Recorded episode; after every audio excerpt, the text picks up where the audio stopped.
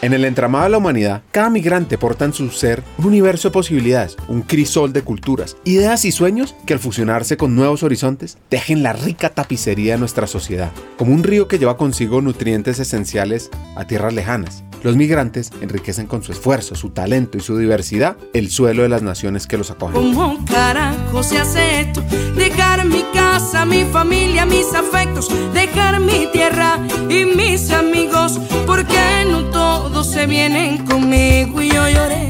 La llegada de estas almas errantes es un renacimiento, una oportunidad dorada para impulsar la economía, avivar la creatividad y fortalecer el tejido social con hilos de comprensión y respeto mutuo. En cada migrante se esconde un potencial inmenso, un motor de innovación, de progreso, que al ser desatado eleva a un país a cumbres de prosperidad antes inimaginables. Es en la unión de mundos donde se encuentran las verdaderas riquezas, no solo en términos económicos, sino en la amalgama cultural que alimenta el alma de las naciones. El flujo de migrantes, con sus historias tejidas en los hilos del esfuerzo y la resiliencia, es un recordatorio de nuestra capacidad compartida para superar barreras y construir juntos un futuro próspero y armónico. Por esto, al abrir nuestros brazos y nuestras fronteras, no solo acogemos individuos, sino que invitamos a un sinfín de oportunidades para crecer y aprender juntos.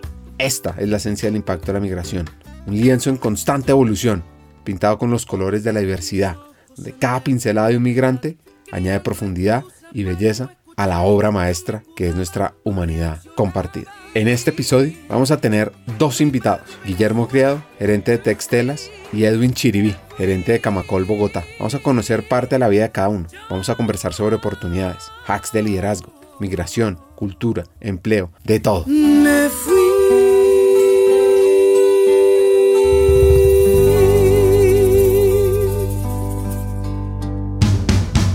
Bienvenidos a Hackers del Talento, el podcast que busca cambiar el juego por lo humano.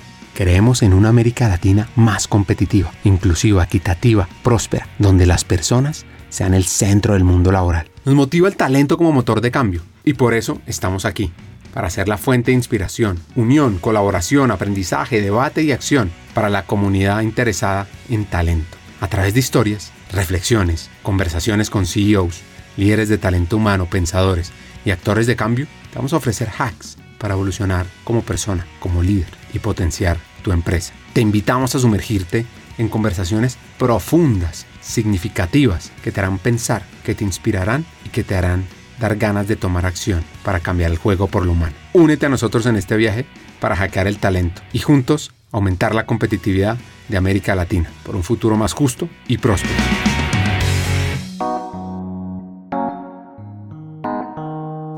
Para arrancar, comencemos con la historia de Guillermo Criado, gerente de Textelas e impulsor desde el mundo de confecciones del talento. Como dice él, su vida, o más bien su infancia, es un poco macondiana, al mejor estilo García Márquez. Bueno, eh, mi papá era Luis Alfredo Criado, se nos fue muy temprana, eh, a temprana edad, y mi mamá de origen costeño, de Bolívar, eh, pues quedó con nueve hijos, unas fincas que dejó mi papá. Eh, mi papá era un comerciante, muy reconocido en aquella época porque tenía sus rutas por el río Magdalena, comerciaba víveres, y licores y, cigarrillos, que era lo que se vendía en esa época, y navegaba por el río Magdalena con unas eh, esos buques que iban por el río Magdalena y a eso se dedicaba. Y ahí se conoció con mi mamá, mi mamá hija de, de mi abuela eh, Isabel, que era de Monpós.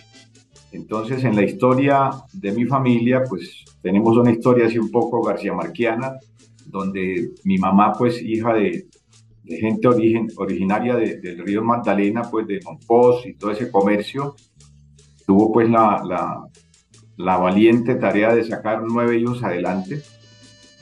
Yo eh, soy de hijo de nueve hermanos y soy de la mitad del hermano, el, el, sexto de los, de los hermanos. Tengo seis hermanos varones y tres hermanas mujeres. Entonces tuve la oportunidad, porque para mí fue una oportunidad que me dio la vida, de ser liderado con, con la valentía pues que tuvo mi mamá de sacarnos vivos adelante. Eh, una mujer berraca que siguió los negocios de mi papá, quedó con unas fincas y bueno, mi Dios me la dejó 92 años. Y entonces tuvo una, una, una infancia entre las fincas, la casa, como yo era el menor de los varones, mi mamá pues andaba conmigo para todos lados y yo era el de los mandados en la casa.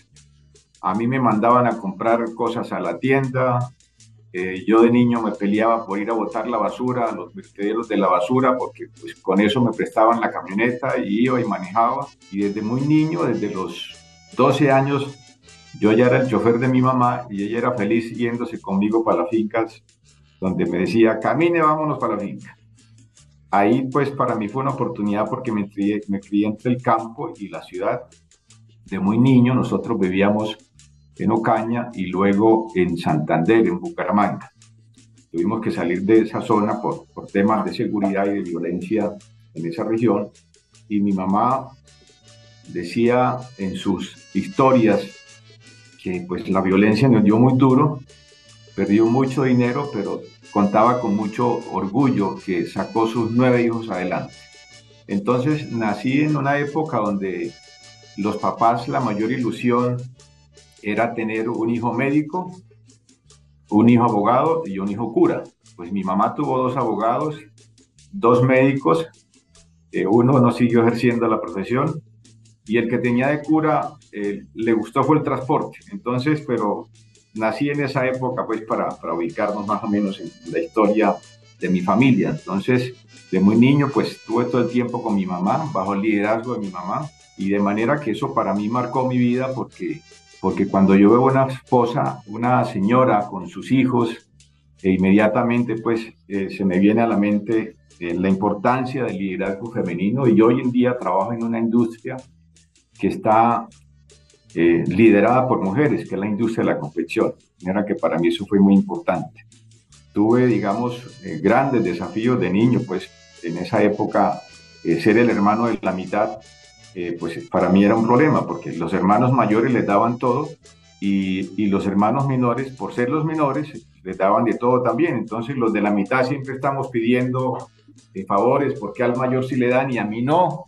Eh, porque a, los hermanitos menores sí y a mí no? Entonces estuvo ahí como, como esa parte para mí fue muy importante porque marcó mi vida en razón a que los, de la, los hermanos de la mitad siempre estamos pidiendo y como creyéndonos merecedores de todo lo que le dan a los mayores y a los menores también, de manera que yo creo que para eso, para mí eso fue una, una cosa benigna y por eso yo siempre estaba haciendo los mandados de mi casa. Recuerdo que me decía, eh, le decía a mi mamá, bueno, ¿y, por qué no mandas a los demás? No, es que usted es el que, al que le di la orden.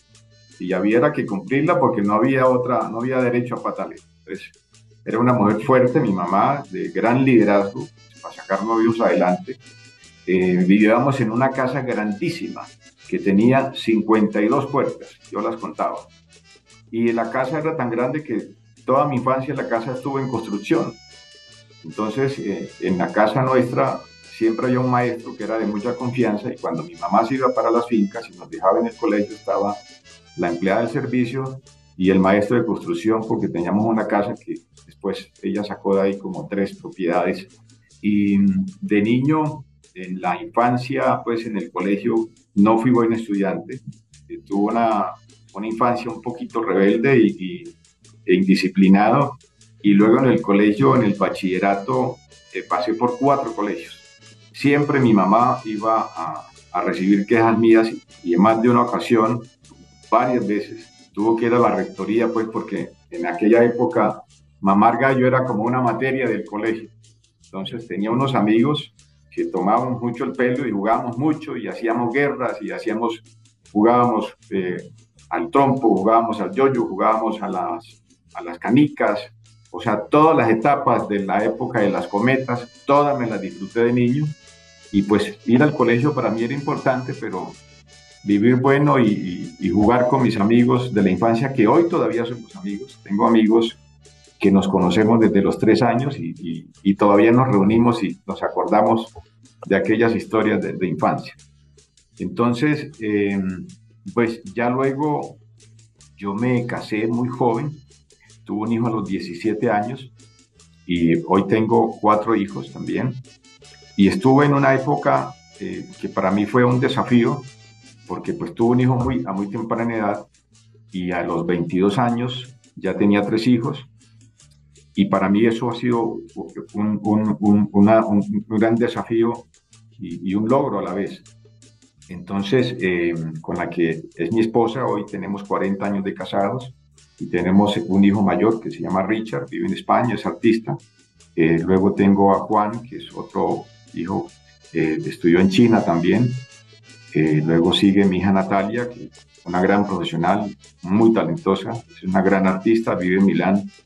Y mi hija menor, que la tuve ya después de muchos años, con mi esposa queríamos volver a ser padres otra vez, tuvimos a Sarita, que también hoy estudia música, o sea que tengo tres hijos artistas y, se dedicaron a eso. Había una vena artística ahí en la familia.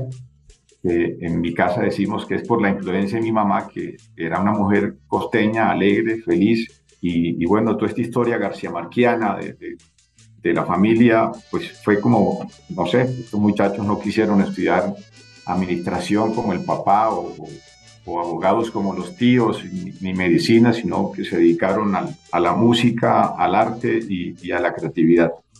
Eh, mi esposa eh, ha sido para mí muy importante eh, porque ha sido, digamos, la líder, pues yo he sido una persona muy ocupada en, historia laboral y la combinación entre trabajo, estudio, ser papá y los grandes desafíos pues que, que tiene casarse tan joven, pues pues eso me ha formado también y me ha hecho ser un poco más fuerte. Yo soy administrador de empresas, eh, estudié en la Universidad Autónoma de Bucaramanga, donde viví parte de mi infancia y terminé allí y ahí tuve mi primer trabajo, que fue en, en la organización Ardila Lule. ¿Cómo ocurre ese proceso de graduarse del colegio y de ser papá a los 17 años? Eh, no, yo eh, tuve un hijo antes de casarme, la verdad, en el colegio. Eh, como te decía, pues no, para mí el colegio era muy importante, pero mi vida de, de, compañero, de amigo, éramos demasiado eh, divertidos en aquella época. Y luego ya me fui disciplinando, como que quemé muy bien esas etapas de niño del colegio, me las disfruté todas. Éramos grandes, como dicen en la costa, mamadores de gallo, nos divertíamos demasiado y ya luego en el colegio, cuando tuve un hijo, pues me vine a estudiar a Bogotá, mi mamá me mandó a Bogotá y, a los 18 años conocí a la que hoy mi esposa y nos casamos a los 19 o 20 años más o menos. Ya tenemos 40 años de casados con cuatro eh, hijos muy talentosos, muy disciplinados, que se hace una labor importante también. Tiene que formar a los hijos y pues tengo un gran ejemplo de mi mamá, y, eso es importante. Uno puede ser un profesional muy talentoso o un gran empresario, que si no forma a los hijos, no hizo nada en la vida y eso es una gran enseñanza que, que recibí de mi mamá. Entonces ahí pues ya empecé mi vida, mi vida laboral. Yo empecé a trabajar antes de, de, haber terminado mi carrera. O sea, yo me formé como administrador de empresas en la Universidad Autónoma de Bucaramanga eh, ahí empecé como estudiante de práctica en Coltejer, en la organización Ardila Lule, cuando en aquella época eh, la universidad, la UNAP, los estudiantes de práctica querían que fueran a, trabajar a un banco eh, o a trabajar en Ecopetrol o en una empresa como directivos. yo ahí cogí un camino muy diferente, yo quería ser vendedor. Entonces fui a Coltejer y, me ofrecí como estudiante de práctica para hacer investigaciones de mercado y el gerente regional de aquella época, que era un paisa muy querido, me dijo, véngase que yo lo ayudo. A mí me encantaba turquear, me encantaba la calle, los clientes. Entonces, en esa época la universidad me dijo, mira, tú no puedes trabajar como vendedor porque te estamos formando es como administrador de empresas. Y no me aceptaron la práctica, pero me fui a hablar con alguien que era de la junta directiva y le dije, oígame, yo quiero ser comercial y cómo es que la universidad no me, no me acepta la práctica como comercial. Entonces, este señor que era el doctor Alfonso Barreneche, país muy querido también, habló en la junta de la, de la, de, de, la universidad y me aceptaron, me hicieron el favor de aceptarme de, ser eh, vendedor. Y, yo creo pues que eh, eso sirvió de, muchas, de mucho porque el aprendizaje que uno tiene en la calle hablando con los clientes, en los puntos de venta, con los microempresarios, ahí hay mucho aprendizaje. Entonces me fue muy bien porque yo quería eso, tenía una gran pasión por vender. Yo desde niño vendía, me, me devuelvo un poco. Cuando yo estaba niño, yo bajaban los limones y los cocos que abundaban en las fincas y, yo de 7, 8 años salía a vender tienda tienda limones y cocos.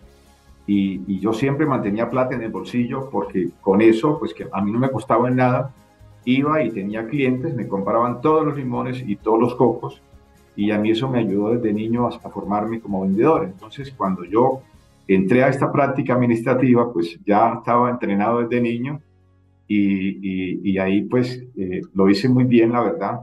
De estudiante de práctica me nombraron eh, vendedor ya oficial en una época donde los vendedores eran unos señores muy bien puestos, usaban corbata y, y saco en algunas ocasiones, y esos eran los vendedores de coltejero. Yo era un muchacho de 19 años en esa época, y bueno, me fue muy bien porque eh, a los seis meses eh, ya había hecho una labor muy importante como vendedor de, de, de y a los dos años ya era el mejor vendedor de, de, en esa época, en esa región que era Santander, Cúcuta, y a los tres años era el gerente. La verdad me dieron la gran oportunidad de ser gerente y agradecido por vida con eso, porque pues en esa época, era un gerente de 22 años, ya había terminado la carrera o creo que todavía no me había graduado en la UNAM. Y recuerdo que a mi, a mi ceremonia de grado, los que, me, los que me acompañaron fueron mis clientes, pues que ya eran mis amigos. Y, y para mí eso fue una historia muy bonita porque, porque, bueno, ahí me dieron la oportunidad, me decían mis jefes, a usted lo acabamos de criar aquí en Coltejer. Tenía unas jefes paisas muy queridas, muy hábiles. Entonces estuve en Coltejer cerca de ocho años aproximadamente, y un día me dijeron en Coltejer, necesitamos un gerente eh, comercial para Bogotá, que es una de las zonas más importantes del país. Usted se le mide, le dije, estoy listo, dígame dónde hay que ir a trabajar. Tenía una pasión por conocer y una gran curiosidad, y me fijé una meta, y es que yo dije, tengo que conocer todo el país y la clientela del país. Para donde me manden, me voy. Y me ofrecieron Bogotá y dije de inmediato que sí. Y recuerdo que mis jefes me dijeron, mira, eh, Guillermo, pero allá te tienes que vestir bien, allá tienes que usar saco y corbata porque esos bogotanos son muy pinchados y usted va a manejar un grupo y una zona muy importante. Así fue, mi esposa me dijo, yo no me voy para Bogotá. Eh, mi esposa ya había terminado su carrera también, ella es odontóloga y tenía su consultorio allá, trabajaba con, con unas empresas importantes y yo le dije a mi esposa, pues mira, yo sí me voy para Bogotá, es una gran oportunidad, pues si a los 23 años que tienen la oportunidad de manejar una de las zonas más importantes del país, pues yo tomé la decisión y le dije, bueno, pues, pues vengo los sábados y me voy los, los domingos. Y hicimos ese convenio y yo me vine a trabajar a Bogotá y empecé a trabajar en Coltejer como gerente eh, regional comercial en esa época. Guillermo fue creciendo en Coltejer. Luego conoció al fundador de una marca de ropa muy famosa, Pat Primo. Conoció al famoso Pepe Duer y decidió trabajar con él desde ese entonces. Lleva ya 21 años en esa compañía, líder del mercado, generando, ¿saben cuánto? 9.000 empleos indirectos, donde cerca del 70% son mujeres. Y bueno, en toda esta etapa le han sucedido un par de anécdotas. Y me gusta mucho esto que llama él su política de estudio. Para contarte anécdotas, eh, una vez eh, yo estaba estudiando marketing en la Universidad de los Andes y un día le dije a don Pepe, don Pepe, mañana sábado no puedo ir a la fábrica porque estoy haciendo una especialización marketing en la Universidad de los Andes. Y me dijo, ¿para qué te metes a eso? Eh, retírate porque conmigo aprendes más. Y vaya decisión tan fuerte. Yo pues estaba como a mitad de especialización y don Pepe me hizo retirar de la Universidad de los Andes porque con él iba a aprender más. Y fue cierto, con él aprendí demasiado. Pero yo quedé eh, muy tocado con eso y, calladamente me fui y empecé a buscar universidades que se me adaptaran al, al horario que yo tenía y me fui a la Universidad de La Salle y ahí terminé la especialización en marketing. Y como estaba tan tocado porque don Pepe no me dejaba, no me, no me quiso dejar terminar en los Andes, hice eh, una especialización en marketing y en finanzas después, o sea, hice dos. A mí me ha gustado estudiar, he sido, eh, he tenido esa disciplina. Luego de ahí de la Universidad de los Andes, pues pasé a La Salle y hice esas dos especializaciones y yo cada dos años hago algo. Entonces, eh, en una ocasión me presenté a hacer una maestría en, el, en el, TEC de Monterrey y, y, allí me aceptaron. Entonces, era eh, en Bogotá, eh, ya estaba listo para, para, para, para empezar y, un día se presentó una convocatoria en la Universidad de Harvard y había que presentar una entrevista en, en la PricewaterhouseCoopers, que era la que hacía la selección y estaban armando un grupo de trabajo en Latinoamérica porque iban a dictar unas clases eh, a, a, los empresarios de Latinoamérica. Me presenté, yo dije, voy a presentarme a ver si me aceptan en la Universidad de Harvard, que eso fue un programa que ellos hicieron una sola vez, lo hicieron con, con ADEN, y tan de buenas que me aceptaron en la Universidad de Harvard y empecé a hacer un programa de la, Universidad de Harvard.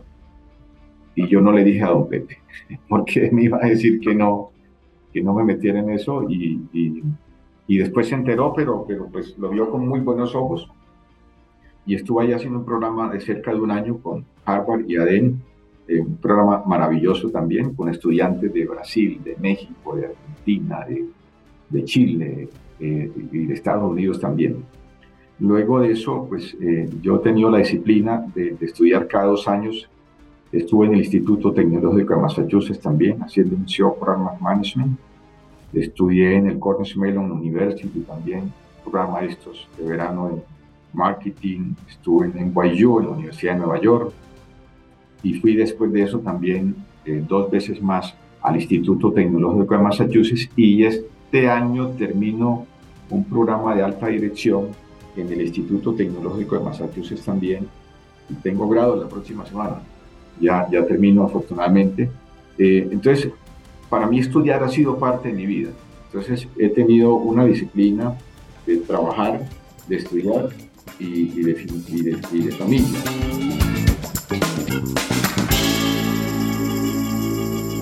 Este hacker colombiano es un comprador de libros y por supuesto lector. Le encanta la música. Tiene además un piano de cola donde practica las partituras de Chopin. Su vida empieza normalmente antes de las 4 de la mañana a las 3 y 50. Es deportista y tiene unas reglas de juego muy interesantes durante los fines de semana. Los fines de semana, para mí, hace muchos años tomé una decisión, desde hace cerca de 30 años, dije yo tengo que hacer algo los fines de semana que me diviertan, donde yo pueda trabajar y ganar dinero y estar con mi familia. O sea, yo en el fin de semana eh, nunca acepto una invitación si no está mi familia. Entonces me compré también unas fincas, eh, que pues eso fue una cosa que mi papá nos enseñó y mi mamá también. Y voy a unas fincas que tengo, ahí tengo un equipo de trabajo fuerte. Entonces combinamos la ganadería, eh, la agroindustria y, y doy empleos formales ahí. Y también hemos desarrollado otro negocio que es en minería. Todo eso lo he hecho los fines de semana. Entonces, eh, mi esposa es la líder de eso allá, eh, yo les ayudo obviamente y también mi hijo mayor, que estudió en China, ahora se dedicó a desarrollar un negocio de minería. Entonces, para mí ha sido importante trabajar, estudiar y también ir desarrollando negocios personales y eso lo he hecho los fines de semana y los puentes. Me ha gustado tener la cabeza ocupada siempre. Eso me parece importante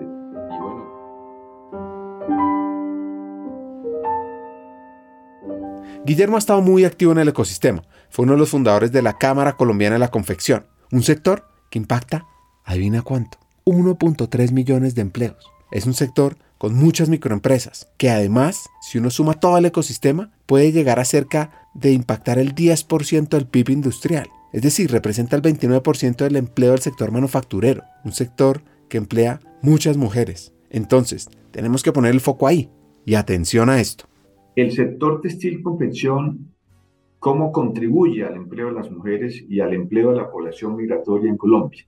Mira, el sector textil y de confección en Colombia es un importante generador de empleo, especialmente para mujeres. Según el DANE, el 71.8% del empleo en las actividades de confección de prendas para vestir es ocupado por mujeres.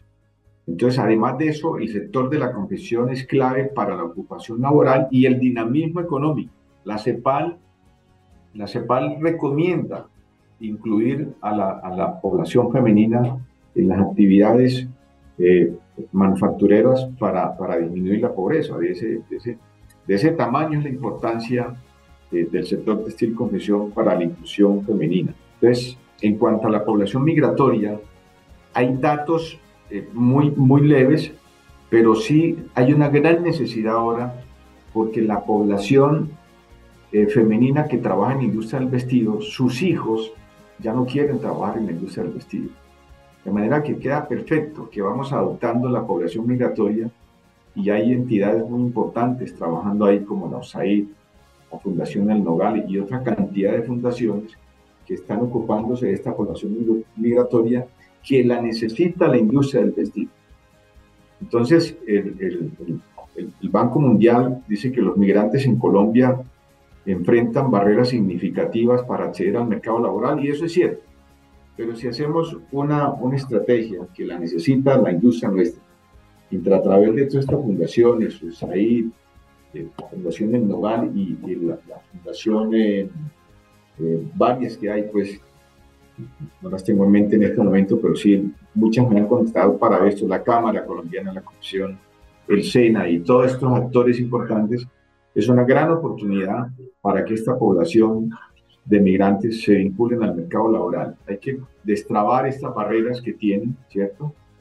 Eh, y puedan vincularse rápidamente al sector confesión. Esto es clave para el dinamismo económico, primero, ¿cierto? Y la industria del vestido es el mayor empleador de mano de obra femenina en muchos países, en México, en Ecuador, Perú. En Colombia lo necesitamos. El sector le apunta al dinamismo del sector y viene fortalecido. Tenemos que hacer estrategias para emplear a más mujeres y alejarlas de los diferentes flagelos sociales y este tema migratorio, pues que es terrible. Entonces, la industria del vestido ha sido fundamental en la integración de mujeres para el mercado laboral, ya que pues, cerca del 80% eh, son mujeres. Entonces, ahí, ¿por qué es clave la industria del vestido para la población migratoria? Mira, este es un sector que con tres meses de formación en el SENA o a través de, de todas estas entidades gubernamentales y de iniciativas privadas con tres meses de formación a una mujer eh, proveniente de Venezuela o de, estos fenómenos migratorios eh, ya se vincula al mercado laboral. Entonces, esta vez es gran oportunidad porque está juntando la necesidad de la industria, la población migratoria que el país la necesita.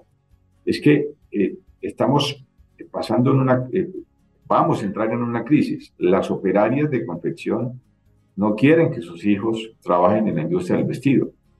Eh, ¿Por qué razón? Porque estos jóvenes ahora pues tienen otras aspiraciones, ya quieren ser youtuber o quieren trabajar en call center o quieren ser influencer y eso le está quitando, digamos, importancia a, esto, además pues de que en el pasado por la beligerancia de los países asiáticos y africanos, eh, las condiciones laborales en el país eh, pues no eran las mejores, pero si hacemos eh, con estos aranceles que el gobierno puso para, para proteger la industria nacional y los gobiernos anteriores también, eso ayuda a mejorar las condiciones laborales, de manera que ahí hay una gran, eh, hay una gran, una gran oportunidad para, para, para que esto pase.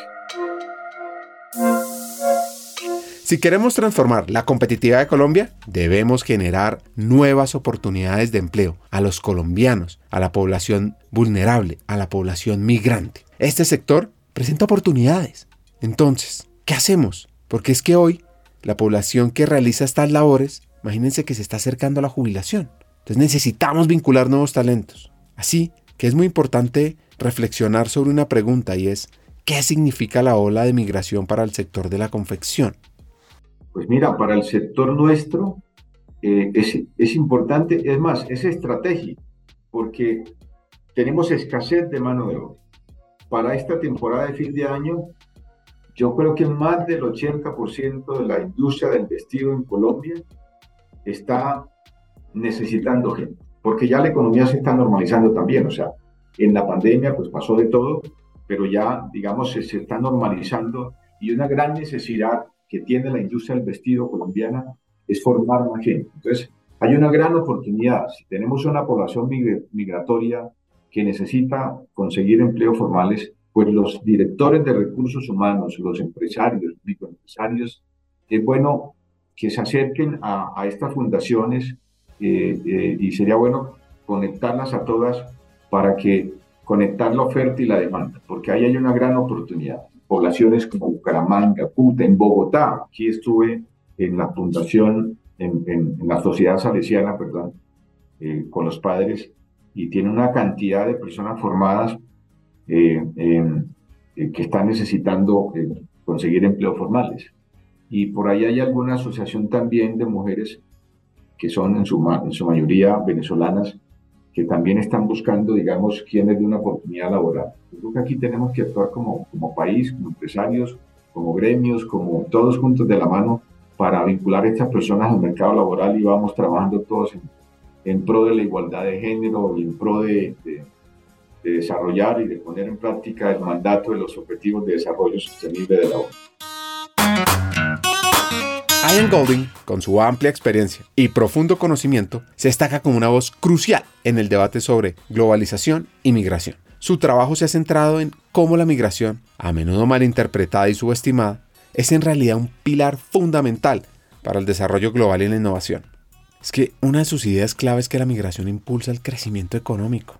El autor argumenta que los migrantes son, en muchos casos, empresarios e innovadores por naturaleza, porque es que al trasladarse a nuevos entornos están trayendo perspectivas frescas, habilidades únicas y una voluntad de asumir riesgos que son elementos esenciales para el progreso económico y tecnológico. Pues esta dinámica, según Golding, es vital para la adaptabilidad y competitividad en una economía global en constante cambio. Es decir, en resumen, desde el sector de la confección debemos fomentar estas nuevas oportunidades de empleo para transformarlo y para transformar la sociedad. El primero es una inclusión económica. Hay que garantizar el acceso al empleo para la población migratoria femenina eh, de una forma de que puedan promover su inclusión económica y, su, y mejorar su calidad de vida. Segundo, las personas que trabajemos en esto, pues estamos contribuyendo a la equidad de género para ayudar a las mujeres migrantes a acceder a empleos en el sector de la confección, que es en el que, que yo estoy. Tercero, una transferencia de habilidades. O sea, el sector de la confección ofrece oportunidades para la población migratoria debido a la demanda de mano de obra de la industria. Necesitamos mujeres, pero hay que juntar la oferta y la demanda. Muchas veces estas mujeres tienen habilidades y conocimientos, eh, lo que les permite encontrar un empleo en el sector, pero, pero ahí tenemos que ser mejores actores en, en, trabajar para la inclusión femenina. Y cuarto, esta, esta población migratoria también eh, pues, ofrece una diversidad cultural, un, enriquecimiento social. La migración trae consigo también una diversidad cultural que enriquece las sociedades receptoras y, y promover la inclusión laboral de la población migratoria femenina en el sector de la confesión permite un intercambio también de, de conocimientos, de experiencias y de, cohesión social, fomentando también, digamos, el respeto para estas personas que vienen a, nuestro país en búsqueda de mejores oportunidades. Y también el, sector de la confesión ofrece varias ventajas para la población migratoria. La primera es la, la, las oportunidades de empleo. Necesitamos mujeres para la industria de la confección. Esa es la primera, existe la necesidad. La segunda es que este trabajo permite a una madre cabeza de familia del nivel de subsistencia y economía familiar eh, una flexibilidad laboral. Puede trabajar desde su casa si se llevan las máquinas o en talleres que están ubicados en, aquí en Ciudad Bolívar. Por ejemplo, hay 80 talleres que ha formado la, la, la sociedad salesiana en, en, todas las poblaciones, en las comunas de Medellín, en los barrios informales en Cali, en todo el país hay talleres donde estas mujeres, si juntamos la iniciativa que tienen eh, eh, organizaciones como SAID y como todas las ONG que tenemos y fundaciones, con la necesidad de, personal de estos talleres, pues vamos a hacer una gran labor. y esta, esta flexibilidad laboral permite que estas mujeres vayan a trabajar también. Y tercero, es que la capacitación y desarrollo de habilidades es muy fácil. O sea, en la industria del vestido, con tres, cuatro meses de formación, en un SASCA o en la Sociedad Salesiana o en el Minuto de Dios o en el SENA, podemos vincular a estas personas al mercado laboral. Y bueno, y cuarto, y final, final, finalizo con esto, en este tema, es que tiene una cadena de valor inclusive, o sea, la cadena de valor de la confesión en Colombia involucra diferentes etapas. Esto tiene diseño, corte, costura, comercialización de prendas de vestir, pues también, también pueden desarrollar habilidades para trabajar en las tiendas, eh, que tú ya ves que en las tiendas, eh, todo tipo de modelos de negocio, hay mujeres de la población migratoria y se pueden desarrollar también en eso, no necesariamente tiene que ser eh, aprendiendo a coser. Entonces, todo esto significa que hay oportunidades de empleo en diferentes áreas, lo que le permite a las mujeres migrantes encontrar roles que se ajusten a sus habilidades y preferencias. Entonces, en resumen, aquí con todo esto es que el sector de la confesión en Colombia ofrece ventajas en términos de empleo, de flexibilidad laboral, de capacitación y de desarrollo en habilidades y una cadena de valor inclusiva para la población migratoria femenina. Es una oportunidad, una oportunidad de buscar ayudar a esta población. Eso es lo que te puedo decir acerca de eso. Si el sector de la confección es una oportunidad para vincular población migrante que llegó con muchas necesidades al país, pues el sector de la construcción también. Así que quiero que cambiemos de invitado y entendamos la mirada desde la experiencia de Edwin, quien lidera la seccional de Camacol para Bogotá, de la Cámara Colombiana de la Construcción. Te cuento, mira, yo soy un economista de la Universidad Nacional de Colombia, llevo trabajando en el sector de la construcción poco más de 15 años me ha gustado mucho estar en este sector. Mi trayectoria ha sido desde mis primeros pinos profesionales, he estado relacionado con los temas de financiación en torno a la vivienda, luego más metido en los temas del mercado de valores en torno a la vivienda y luego eh, a lo largo de los últimos años en el gremio de la construcción, en la Cámara Colombiana de la Construcción, hoy en día particularmente en la regional de Bogotá y Cundinamarca. Entonces, nada, los temas de construcción siempre han estado en mi vida profesional. Yo soy el menor de cuatro hijos, tengo tres hermanas mayores, eh, y en ese sentido, pues bueno, he estado como a lo largo de mi vida personal siempre recibiendo instrucciones de grandes mujeres, entonces eso me, honra muchísimo. Mis papás, eh, dos magníficos padres eh, que me han acompañado en toda esta carrera y en todos estos ámbitos, tanto profesionales como académicos, que he emprendido en los últimos años y bueno, hoy en día muy felizmente casado con mi esposa Vanessa y tengo un hijito que se llama Emilio, de dos años y medio. Pues a Edwin le pasó lo mismo que a mí en el momento de elegir carrera. Cuenta que los números y el impacto lo motivaron a tomar la decisión de qué estudiar. Pues mira, yo, yo he sido siempre como bueno con los números, me ha gustado el tema de los números. Desde mi primaria y en el bachillerato tuve como la afinidad con las ciencias básicas, eso me gustó mucho. No obstante, cuando pensé en tomar la decisión de qué estudiar, pues llegó el tema de la economía y dije, ok, que una buena posibilidad de cruzar esas habilidades que he venido construyendo con el tema de los números, las matemáticas y demás, con algo que tenga un poco más de impacto social, de análisis y de entender también los componentes sociales o de las ciencias sociales. Eh, y en esa mezcla Luego de buscar varios temas, exploré algo de administración de empresas, después quise pensar en dedicarme solo a los temas más de finanzas, pero dije, en economía puedo encontrar un, quizás un marco más amplio para ver por dónde me dedico. Y luego eh, de pasar a economía, pues entendí que los temas de economía urbana, aprovechando esas habilidades y lo que he aprendido en mi carrera, podía perfeccionarlo con el estudio en temas de desarrollo urbano y bueno, ahora más recientemente estudiando temas de administración pública que todo tienen que ver con esta historia sobre la economía. Es muy importante para poder tomar decisiones entender lo que implica el sector de la construcción para un país y especialmente para Colombia. Pues mira, la construcción realmente es uno de los motores de avance social y económico de nuestro país. Lo ve uno desde los números pero también lo puede ver uno desde el componente social y quizás más cualitativo de lo que implica la construcción. La construcción hoy en día, la inversión de la construcción mueve hoy en día 10 puntos porcentuales del Producto Interno Bruto en Colombia. Es decir, uno de cada 10 pesos que circulan en la economía están en torno a la construcción. Y eso ya de entrada nos hace un sector en el ámbito económico muy relevante. Pero también somos un sector que emplea uno de cada cinco puestos de trabajo, tanto de manera directa como indirecta. Por tanto, en el ámbito más de, desarrollo social y obviamente de garantizar un país viable en términos de empleo, el sector de la construcción es fundamental. Tenemos una tercera característica que lo hace realmente importante y es que somos la puerta de entrada para la formación en, torno a, la carrera profesional que, este, este 20% de, del empleo que generamos, directo o indirecto, se da en, en nuestras ciudades. Quiere decir es a través de la migración interna, pero también la migración proveniente de otros países, encuentra en el sector de la construcción muchas veces una gran oportunidad de acceso al mercado laboral. Claro, somos un sector con grandes desafíos en materia de formación, riesgos y todo lo demás, pero claramente la construcción es un pilar de atracción de mano de obra. Y lo ve uno también en los ámbitos sociales.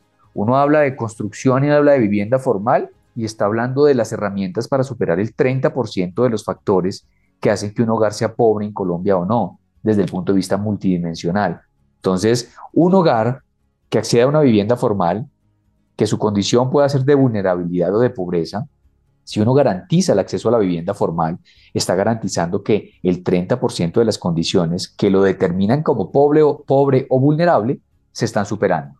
Entonces, más allá de esos elementos, también están los temas de desarrollo urbano formal, cada vez que construimos una vivienda, el 20% del espacio del proyecto lo estamos dando a la ciudad como un activo en espacio público, en infraestructura urbana.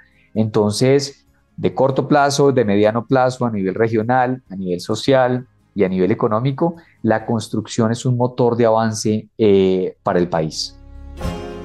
Uno de cada cinco empleos tienen que ver con la construcción. Es una cifra demasiado alta y es una gran oportunidad de atracción de talento y desarrollo, una salida de la pobreza y lo que significa además poder entregarle a las personas un lugar seguro, una vivienda. Uno construye una vivienda y en efecto pues hay una lógica natural de inversión ahí y también el sueño de los hogares eh, colombianos. No hay inversión más importante a lo largo de la vida productiva de un hogar que la decisión de comprar una vivienda. Por tanto, ahí se está haciendo una apuesta por el patrimonio, se está haciendo una apuesta por la unidad familiar, se está haciendo una apuesta por el, mejorar la condición económica de los hogares en el mediano plazo, pero también no solo de ese mismo hogar, de las futuras generaciones, una vivienda que logran heredar los hijos cuando es formal, que ha garantizado su valorización, se convierte en un seguro desde el punto de vista económico muy importante. Pero también construimos una vivienda y no solamente el grupo de maestros, oficiales y ayudantes que contratamos son relevantes, movemos la mitad de la economía. El 54% del aparato productivo del país abastece el sector de la construcción y en ese sentido se hace tan relevante mantener un sector de la construcción dinámico. El sector que uno se imaginaría directamente, claro, la industria siderúrgica, la industria petroquímica, la industria de minerales no metálicos como el cemento, son sectores tradicionales que abastecen nuestro sector. Pero cuando uno ve en los 34 subsectores y, en los más de 170 ramas de producción que tienen que ver con el sector de la construcción, pues encuentra uno el sector eh, que provee muebles, el sector que provee servicios de transporte, el sector que provee servicios legales y todo un grupo de sectores industriales, comerciantes importantes para la actividad económica del país. Entonces, Cuentas más, cuentas menos, la mitad de la economía tiene que ver con la construcción. Es clave apoyarla y fomentarla. Y es un camino crítico para impulsar el empleo general de la población vulnerable y de la población migrante.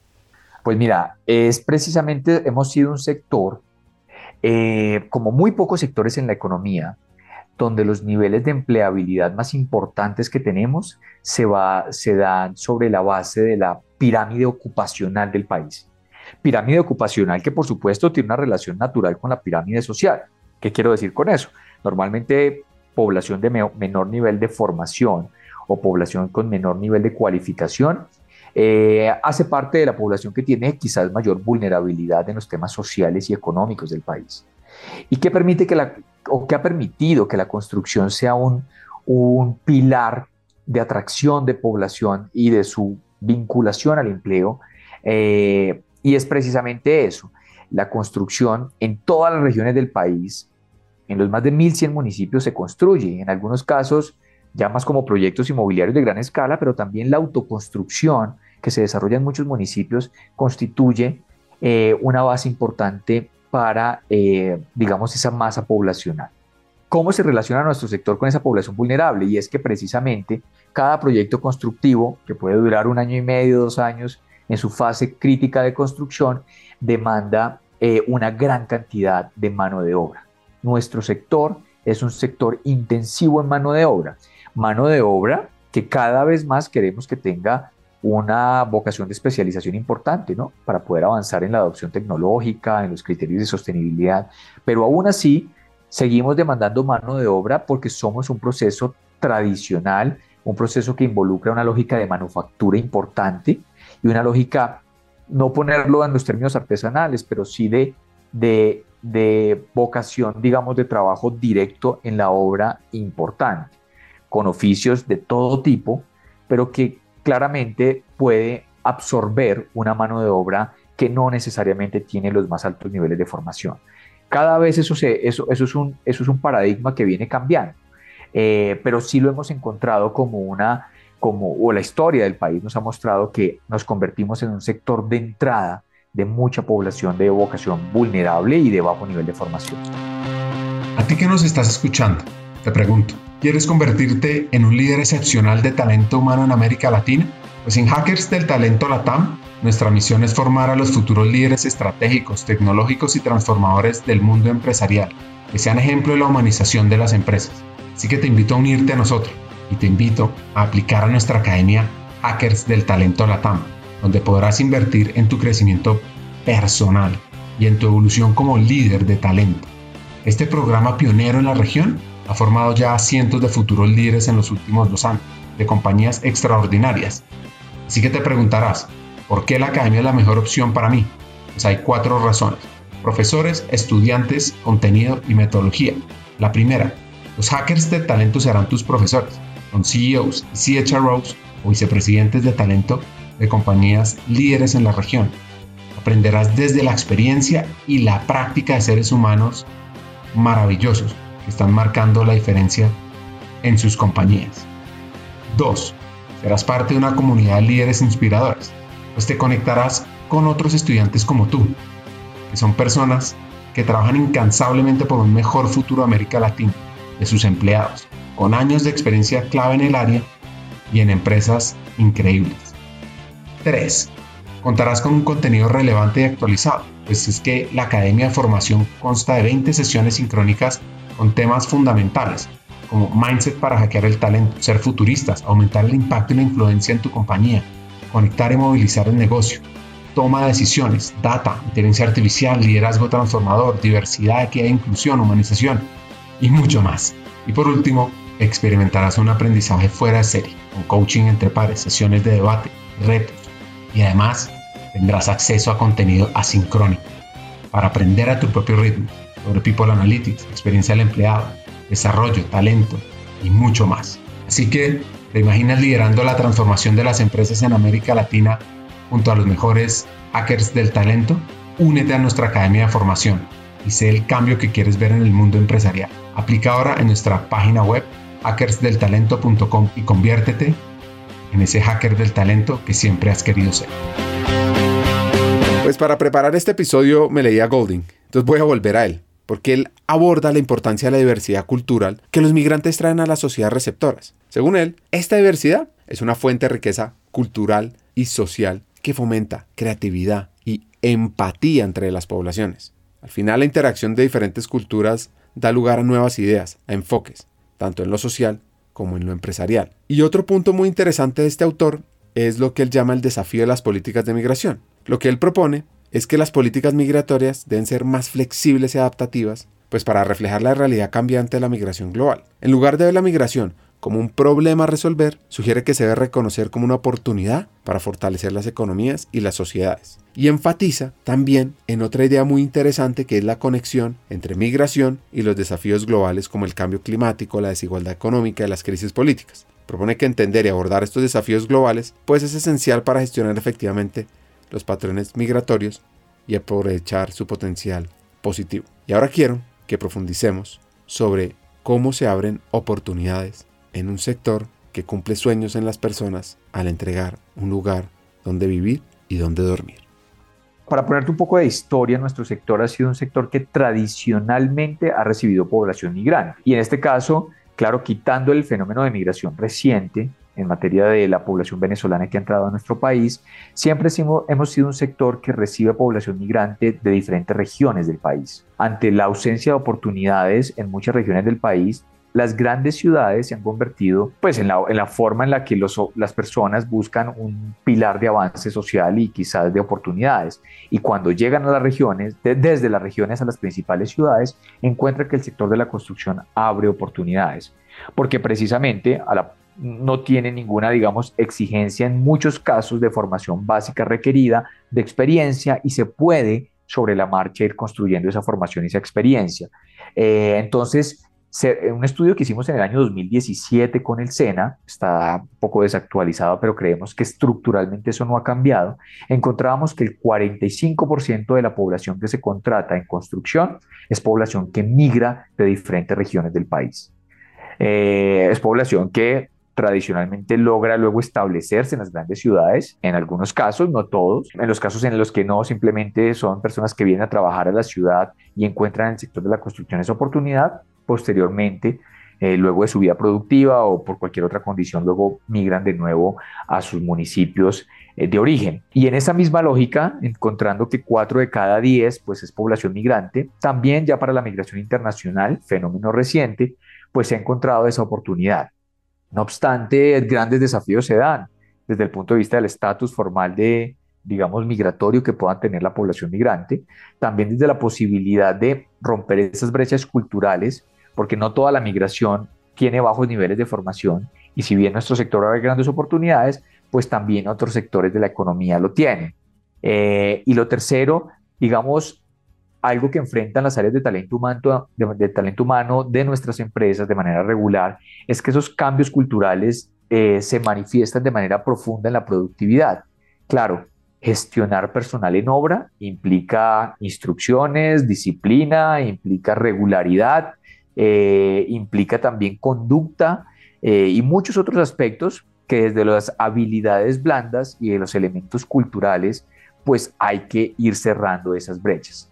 Entonces ahí hay un desafío enorme que enfrentan permanentemente nuestras empresas, pero también que la población migrante no toda toma la decisión de buscar en el sector de la construcción la posibilidad de vincularse formalmente, sino están otros elementos, los temas, los sistemas de delivery permanente que están, sabemos están recibiendo mucha población, los temas o el comercio, naturalmente, el comercio de vocación informal también, formal e informal recibe buena parte de la población migrante y bueno, en esa dinámica estamos.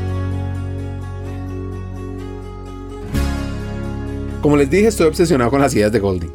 Es un firme defensor del papel de la educación y el aprendizaje continuo, no solo para la población migrante, sino también para las sociedades receptoras, porque en la adaptación a la cambiante dinámica global necesitamos fomentar la educación, porque cuando la promovemos, pues las personas abordan mejor la conexión con ese nuevo país. Los beneficios son inimaginables y se comienzan además a desmitificar los prejuicios y a fomentar una comprensión más profunda y empática de este fenómeno. Necesitamos acelerar la educación de la población migrante y también de la población receptora sobre el valor de estas personas que están llegando al país. Siguiendo con Edwin, atención a estas recomendaciones para tener un eje de crecimiento atado a la migración. Sí, yo creo que lo primero que debemos hacer es, eh, lograr que, los, que en los procesos de selección la participación de la población migrante, digamos, se pueda dar no bajo la visión de, la, de una población con un carácter de vulnerabilidad puntual, sino más bien con la vocación de poder atraer ese talento que muchas veces tiene aprendizajes, tiene conocimientos y tiene muchos aspectos que pueden ayudar a mejorar la productividad de nuestro sector y de hecho la empleabilidad para, para aprovechar eso. Tú lo mencionabas, tener entre 1.5 y 2 millones de personas que han entrado a nuestro país, pues es tener también la posibilidad de capturar el mejor talento de esa población. Eh, entonces, la primera cosa que yo diría es, claro, hay que ver la población migrante como la posibilidad también de atraer muy buen talento para las compañías, para las obras y demás. No necesariamente, digamos, solo bajo la idea de atraer población vulnerable. Y lo segundo, yo creo que seguir trabajando sobre la brecha cultural y la estigmatización es algo importante. Es algo que invita a que las compañías puedan identificar que es una realidad que enfrentamos y es una realidad que vamos a tener que enfrentar la posibilidad o tener esta posibilidad de contar con más y más población migrante. Eh, todos los estudios económicos hablan que desde el punto de vista de un choque demográfico como eso tiene unos réditos positivos en la economía. A veces ha sido difícil que los sectores económicos, no solo el sector de la construcción, eso, eso se pueda ver, ¿no? Eh, pero precisamente la, la, mejor forma en la que eso se materialice es cómo esa población se inserta en la economía formal. Y claro, somos un canal formal de la economía y ahí tenemos una gran oportunidad para, poder, para poder avanzar. Y desde el punto de vista de la estigmatización, pues sabemos, hay enormes retos. Como país quizás nunca habíamos enfrentado un fenómeno de migración externa tan fuerte en la historia y yo creo que ese cambio también nos implica empezar a pensar eh, distinto, empezar a identificar las oportunidades de vincular a esta población de una forma distinta y sobre todo que no sean los titulares o que no sea el estigma natural de la inseguridad o que no sea muchas cosas que sabemos ocurren en torno a la migración, que sean los que opaquen las oportunidades de tener el mejor talento. Aquí viene una reflexión para la comunidad de hackers del talento, para las personas que están en cargos de dirección, para CEOs, para vicepresidentes de talento, para líderes de desarrollo. Exactamente, y, y sí, esos choques, esos choques migratorios, pues en los estudios internacionales siempre han mostrado que es una gran posibilidad eh, de tener una mayor capacidad productiva en la economía, de generar mayor competencia vía talentos para tener un mejor mercado laboral y hay muchas cosas que se pueden aprovechar, pero siempre en, esas, en, esos, en esos elementos el, el, la, eh, la ruta crítica se da en el cómo hacerlo. Y claro, hay una buena parte que tiene que ir desde la política pública. Y es qué elementos de política pública creo yo, ya sea de incentivos, de formación, de formalización de la población para que eso se dé de la mejor forma, pero a nivel microeconómico está la posibilidad de las decisiones empresariales de que en su naturaleza no exclusivamente de valor compartido, ni de responsabilidad social se vincule el tema de la migración, sino también desde las oportunidades que eso genera. Y yo creo que eso invita a la visión gerencial y a la visión integral de la gestión del talento humano, ponerlo como un tema importante en la planificación o en la planeación estratégica de las compañías. Volviendo a nuestro primer invitado, a la historia de Guillermo, atención a este par de consejos clave que nos deja. Este, este es un consejo importante. Me, me lo dio el profesor Arnoldo Haas, un profesor emérito del Instituto Tecnológico de Massachusetts, una persona admirable además. Y es, un, y es un cuento. Y el cuento dice que una vez a un empresario se le apareció un duende. Entonces el duende le dio unos consejos. El primer consejo que le dijo es, nunca digas nada cuando el silencio sea tu, mejor opción. Nunca digas nada cuando el silencio sea tu mejor opción. Y el segundo que le dio a este empresario es que le dijo, si no sabes sonreír, no montes una tienda. Ese es el primero.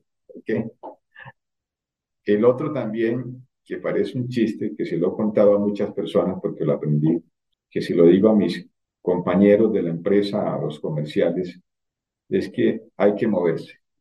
Y es que le dijo una vez en una empresa, trabajaron durante muchos años, un empresario se encontró en un aeropuerto con un empleado que, veía, que no veía hacía muchos años y le dio mucha alegría cuando lo vio y le dijo, hombre, qué gusto verte, ¿quién de tu vida, tu esposa, tus hijos? Eh, le dijo el, empleado, eh, hombre, pues a mí me da mucha alegría y qué bueno verte para darte las gracias por tus enseñanzas. Entonces, Este es un consejo que yo he dado eh, a muchas personas de manera cariñosa y amistosa. Les he hecho esta historia, este chiste que les estoy echando. Y entonces el, el empresario dice, caramba, ¿qué fue lo que yo le enseñé a este muchacho? Y le dijo, cuéntame, ¿por qué estás tan agradecido conmigo? Dijo, mira, yo gracias a tus enseñanzas, hoy en día tengo una empresa, tengo muchos empleados, he sido una persona exitosa, eh, gracias a tus enseñanzas. Pero dime qué fue lo que yo te enseñé. Dice, mira, una vez me regañaste muy fuerte y me dijiste, muévase, muévase porque si no, no le va a ir bien en su vida. Entonces, dice, yo me he movido toda mi vida y a mí me ha ido bien es por eso. Me he movido y me, nunca me he quedado quieto y he tenido mi cabeza concentrada y enfocada en los negocios y por eso es que me ha ido bien. Entonces, eso es un consejo que doy mucho, hay que moverse también. Hay que moverse y moverse y enfocarse también en lo que uno quiere en la vida. Eso es eh, un consejo que cariñosamente se lo dan muchos amigos y comerciales. Y para cerrar el episodio, un par de consejos de Edwin Chiribi, gerente de Camacol, Bogotá. Ricardo, mira, el mejor consejo que me han dado en la vida es aprender a escuchar.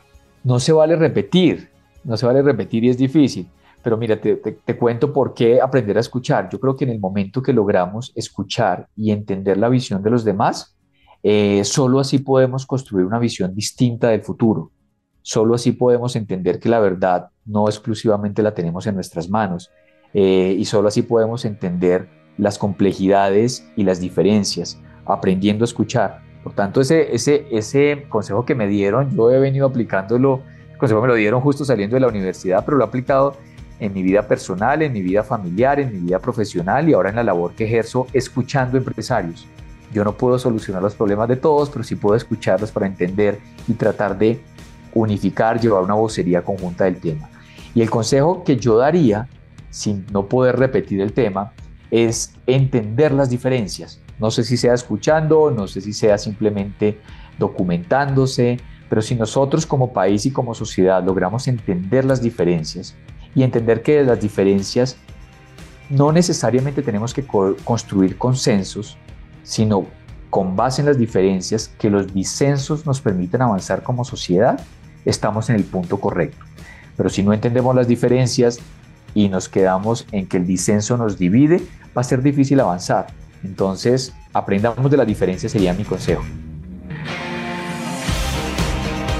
Este episodio, donde conversamos con dos invitados fuera de serie, Guillermo Criado, gerente de Textelas, y Edwin Chiribi, gerente de Camacol Colombia, es una reflexión, o más bien, es una invitación a impulsar el empleo, a generar oportunidades y vincular a la población para generar prosperidad conjunta. Y acá, tuvo difícil, pero vienen mis tres hacks. El primero, desde los líderes del humano, los presidentes de las compañías, los presidentes de los gremios y los líderes del gobierno, debemos trabajar conjuntamente en fomentar el empleo de la población migrante, de la población vulnerable y aprovechar ese conocimiento, esas ganas de prosperar y de salir adelante juntos. 2. La migración es una oportunidad de crecimiento social, cultural, económico. Seamos estratégicos y actuemos en pro de apoyarla. Y 3. Como líderes del humano, como hackers del talento, debemos tener un rol activo en los gremios, en las fundaciones, en otras entidades sociales y agremaciones para elevar el impacto más allá. Por supuesto, empezando por casa, por la empresa, y ahí desarrollando acciones transformadoras hacia la comunidad. Hasta un siguiente episodio y sigamos hackeando el talento. Este episodio fue posible gracias al apoyo del pueblo americano y el gobierno de Estados Unidos, a través de su Agencia para el Desarrollo Internacional, USAID. Los contenidos de este episodio son responsabilidad exclusiva de sus autores y no necesariamente reflejan los puntos de vista de USAID ni el gobierno de los Estados Unidos.